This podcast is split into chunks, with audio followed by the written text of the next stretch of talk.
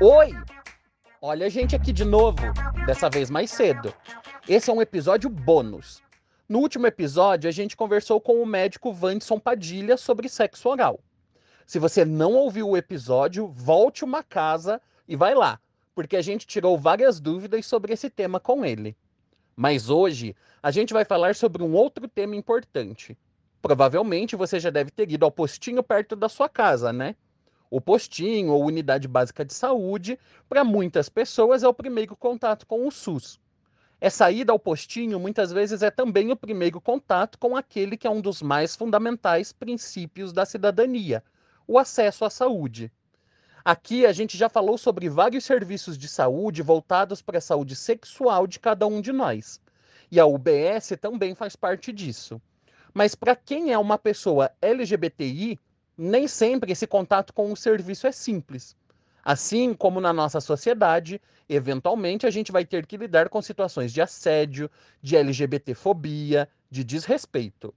Nesse episódio bônus, o Vanson explica para a gente um pouco do cotidiano do trabalho dele na UBS e a importância de olhar para as pessoas LGBTI nesse lugar. Vamos lá? Seja bem-vinda ou bem-vindo ao Viveração nosso encontro semanal para falar sobre sexualidade, saúde, bem-estar e cidadania.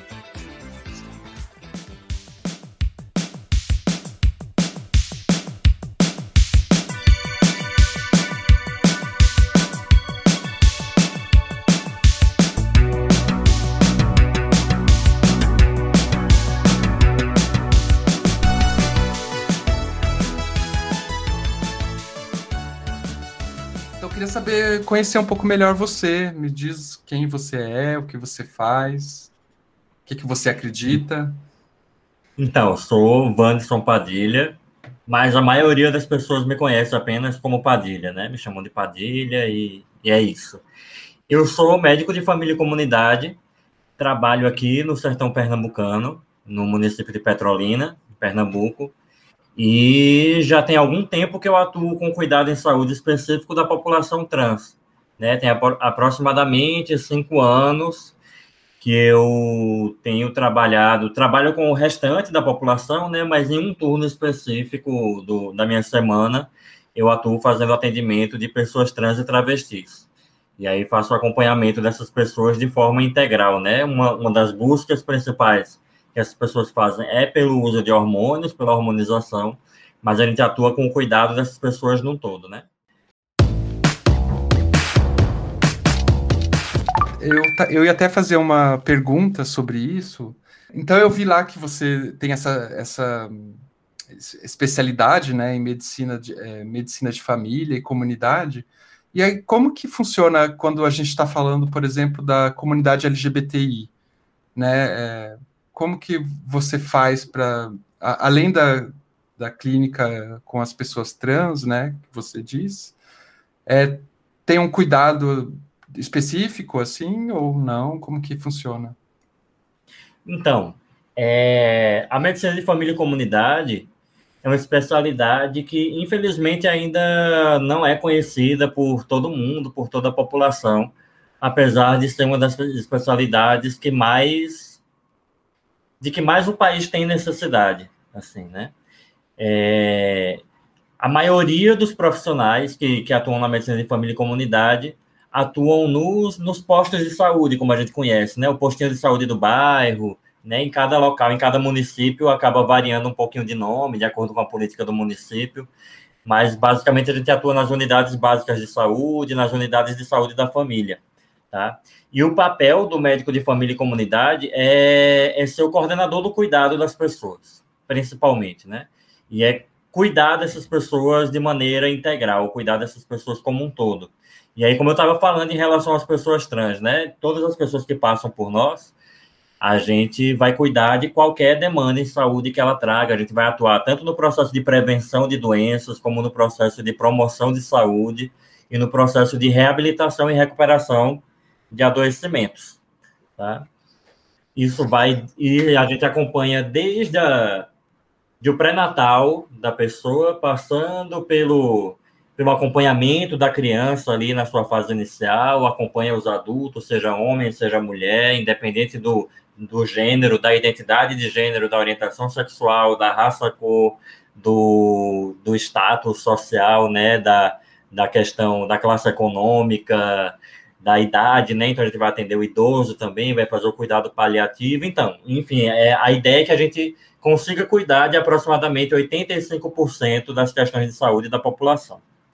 E aí a gente atua geralmente dentro de uma comunidade específica, e a ideia é que a gente acompanhe todas as pessoas daquela comunidade. E dentro dessas pessoas da comunidade existem também as pessoas LGBTQIA+, né? Que, infelizmente, muitas vezes não chegam no serviço de saúde por conta de toda a questão de LGBTfobia institucional, as pessoas muitas vezes, quando chegam no serviço de saúde, são recebidas de, de, forma inadequada, quando é uma pessoa trans não tem o seu nome social respeitado, ou quando é uma mulher lésbica e que fala isso dentro de um consultório, muitas vezes não tem, não tem suas demandas atendidas, ou é tratada de uma maneira mais hostil. Então, isso acaba afastando essas pessoas do serviço de saúde. E aí, uma coisa que eu discuto, que eu sou professor também, né, da, do, das pessoas que estão se especializando nessa área uma coisa que a gente sempre discute é que a gente precisa garantir e precisa trabalhar para que essas pessoas cheguem mais dentro dos nossos serviços para que a gente consiga acompanhá-las. Né? Então, é tentar tornar o serviço cada vez mais acessível, mais aberto para essa população, fazer com que a população compreenda que aquele também é um espaço de cuidado para eles, para elas, para todo mundo que chega até a gente, e garantir que o restante da equipe que trabalha com a gente também consiga trabalhar dessa forma inclusiva, né? É, imagino que vocês é, trabalhem com em sinergia com o pessoal, é, agente de saúde, né? Isso, isso, os agentes comunitários de saúde, que são uma peça fundamental também. Geralmente são os profissionais que vão conhecer todo mundo que mora ali no território. Então, se a gente quer chegar nessas pessoas, a gente precisa trabalhar para que os agentes de saúde consigam atuar também, né, dessa forma, de forma a garantir o acesso dessas pessoas e consigam indicar para a gente quem são essas pessoas, onde é que elas estão, por que, que elas não estão chegando até a gente, né? Vai ser o elo fundamental entre a gente e o território, entre a gente e a comunidade. Sabe que eu tive uma experiência muito boa com. Eu morei no interior de São Paulo é, uma época, até 2016. É, com, e aí eu, namor, eu morava com o meu namorado na época, e aí tinha uma agente de saúde que passava na nossa casa é, uma pessoa super assim, sem, sem nenhum tipo de preconceito. Foi uma experiência muito legal, assim. Massa, massa. É importante, assim, é, é, precisa, precisam atuar dessa forma, né? Até porque senão só faz afastar. Sim. E algumas vezes eu imagino que a gente. Eu trabalhei é, algum tempo antes da pandemia com pessoas vivendo com HIV, né? E, e num grupo, num grupo de uma roda de conversa, e algumas vezes eu fazia esse, essa ponte assim do sistema de saúde com o, com o pessoal que estava com problemas, assim, com dificuldades na adesão a, a, ao tratamento. E, e, e, é fundamental, né, que as pessoas também, não só os médicos, a equipe é, de saúde mesmo, mas também a recepção ali, todo mundo, né? Já, já escutei relatos das pessoas, ah, eu fui embora do, do do posto de saúde porque a mulher me perguntou eu, por que, que eu estava lá. E, enfim, o jeito que ela perguntou e tal. É, né, e a gente escuta relatos disso em vários lugares, até nos serviços especializados, no cuidado de, de HIV, né, no CTA, sai, às vezes a gente escuta esse tipo de relato. Infelizmente, ainda é muito comum. A gente tem uns desafios aí pela frente ainda. É, mas vamos, vamos avançando.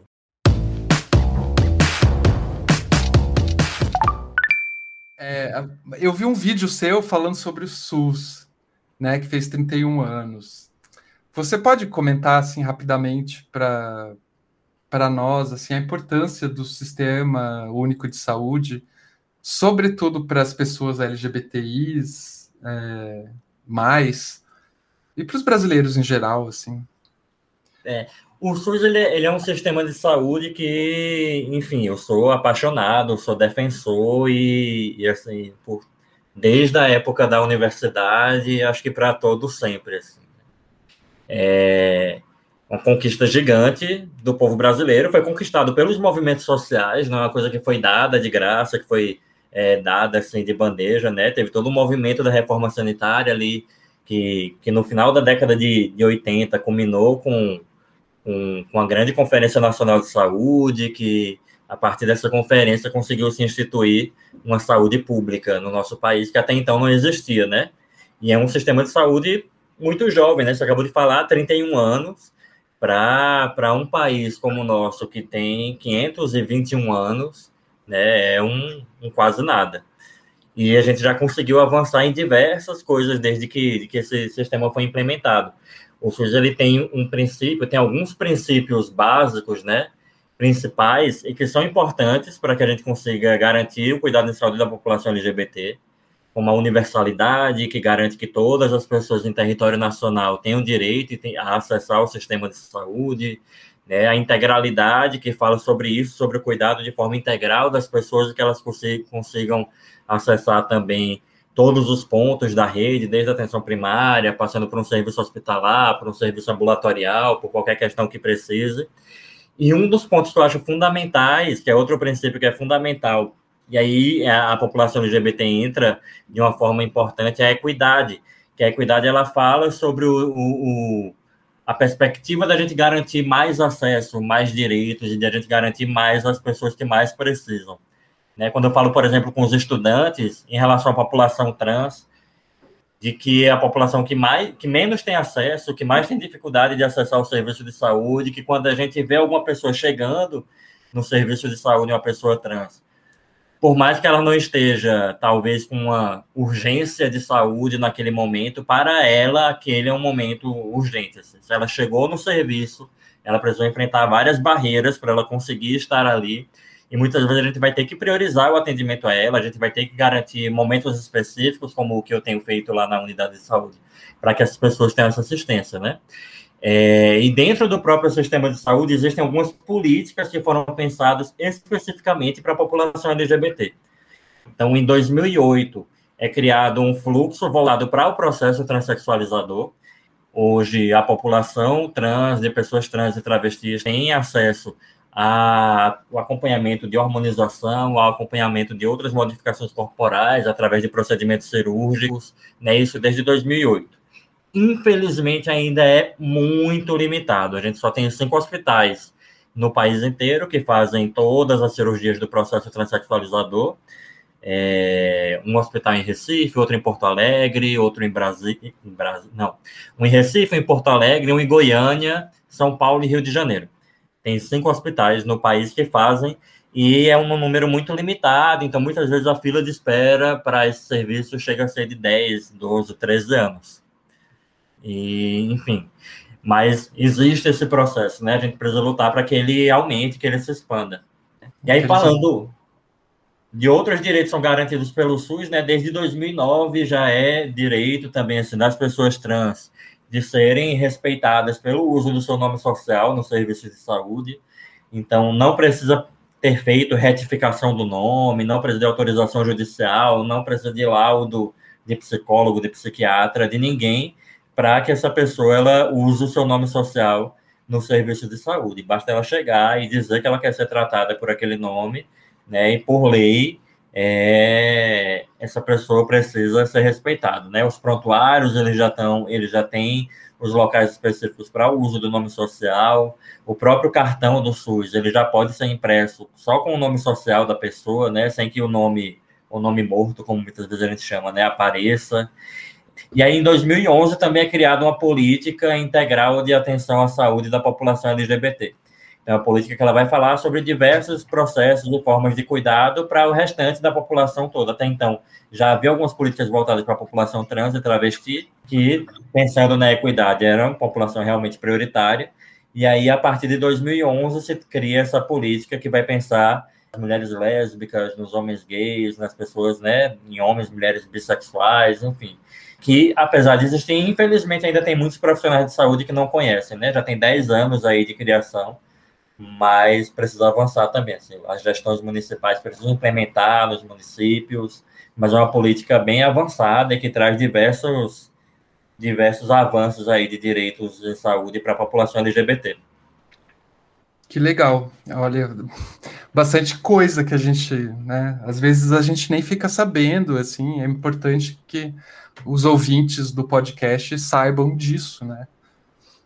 E, e também há uma coisa muito importante que eu achei que você falou, assim, é que que está implícito aí na sua fala, é que a saúde LGBTI é mais do que ST e HIV, né? Muito mais. Com certeza. E às vezes a, saúde, a saúde é, tem a ver com condições sociais, né, das, das pessoas e, e não é só é, também a gente tem uma visão muito ah toma remédio quando está doente, uhum. né? E saúde é muito mais do que isso, né? É, inclusive, é, a gente fala, costuma trabalhar muito na, na medicina de família e comunidade com um termo que a gente chama de determinação social do processo de saúde e doença, assim, né? Do quanto que os determinantes sociais, o local onde essa pessoa vive, o acesso à educação, o acesso ao emprego, o acesso à moradia, tudo isso vai garantir vai garantir ou deixar de garantir ou limitar a questão da saúde da, da pessoa, né? a questão da, da saúde da população LGBT acaba sendo muito permeada por essa questão da, das ISTs, até por conta desses determinantes sociais, né? A gente tem, por todas essas questões, quando a gente vai falar, por exemplo, da população trans e travesti, é uma população que, infelizmente, tem menos acesso à educação, tem menos acesso ao emprego, tem menos acesso a outras questões, e todos esses pontos acabam já colocando essas pessoas em uma situação maior de vulnerabilidade, que acaba colocando essas pessoas numa situação de exposição maior, por exemplo, a ISTs e a outras questões, né? Mas também não, não é só isso, assim, quando uma pessoa LGBT chega no serviço de saúde, a gente não pode simplesmente pensar que essa é uma pessoa que eu vou tratar apenas da questão sexual dela e que ela não tem vida para além da sua sexualidade. Né? A gente não pode esquecer que essa pessoa ela pode ter os mais diversos tipos de adoecimento, que essa pessoa, como eu estava falando antes, né? é uma pessoa que pode ter diabetes, que pode ter hipertensão, que pode ter um problema cardíaco, que pode ter um problema renal, que pode ter uma dor nas costas, que pode ter, é, enfim, algum adoecimento mental, ansiedade, depressão, enfim. Né? Uma pessoa que pode ter qualquer outra questão de saúde que tem e que precisa ser cuidada nesses outros âmbitos também, né?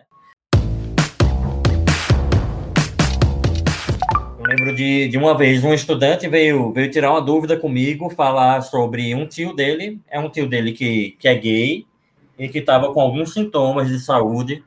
Era uma pessoa que estava tendo um quadro de febre arrastada, assim, já há algum tempo apresentando febre, perda de peso, tendo muita tosse, enfim, todos os sintomas que faziam a gente pensar, por exemplo, em tuberculose. E aí esse tio dele procurou um, um, um serviço de saúde, um profissional médico, e o profissional médico, por saber que aquele, que aquele homem era gay, tinha pedido apenas os exames de HIV, de, das STs, não tinha pedido mais nada, não pensou em mais nada.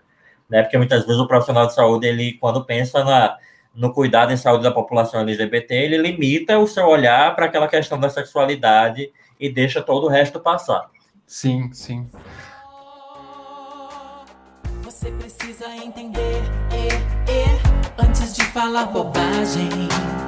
Palavras duras constroem muros entre os corações. O meu defeito é ser diferente e eu não gosto de seguir padrão. Será que eu devo ouvir a sua explicação? Respeite as minas, manas, monar. Respeite as minas, manas, monar. Respeite as minas, manas, monar. Respeito é bom e eu gosto. Respeite as minas, manas, monar. Respeite as minas, manas, monar. É bom e eu gosto.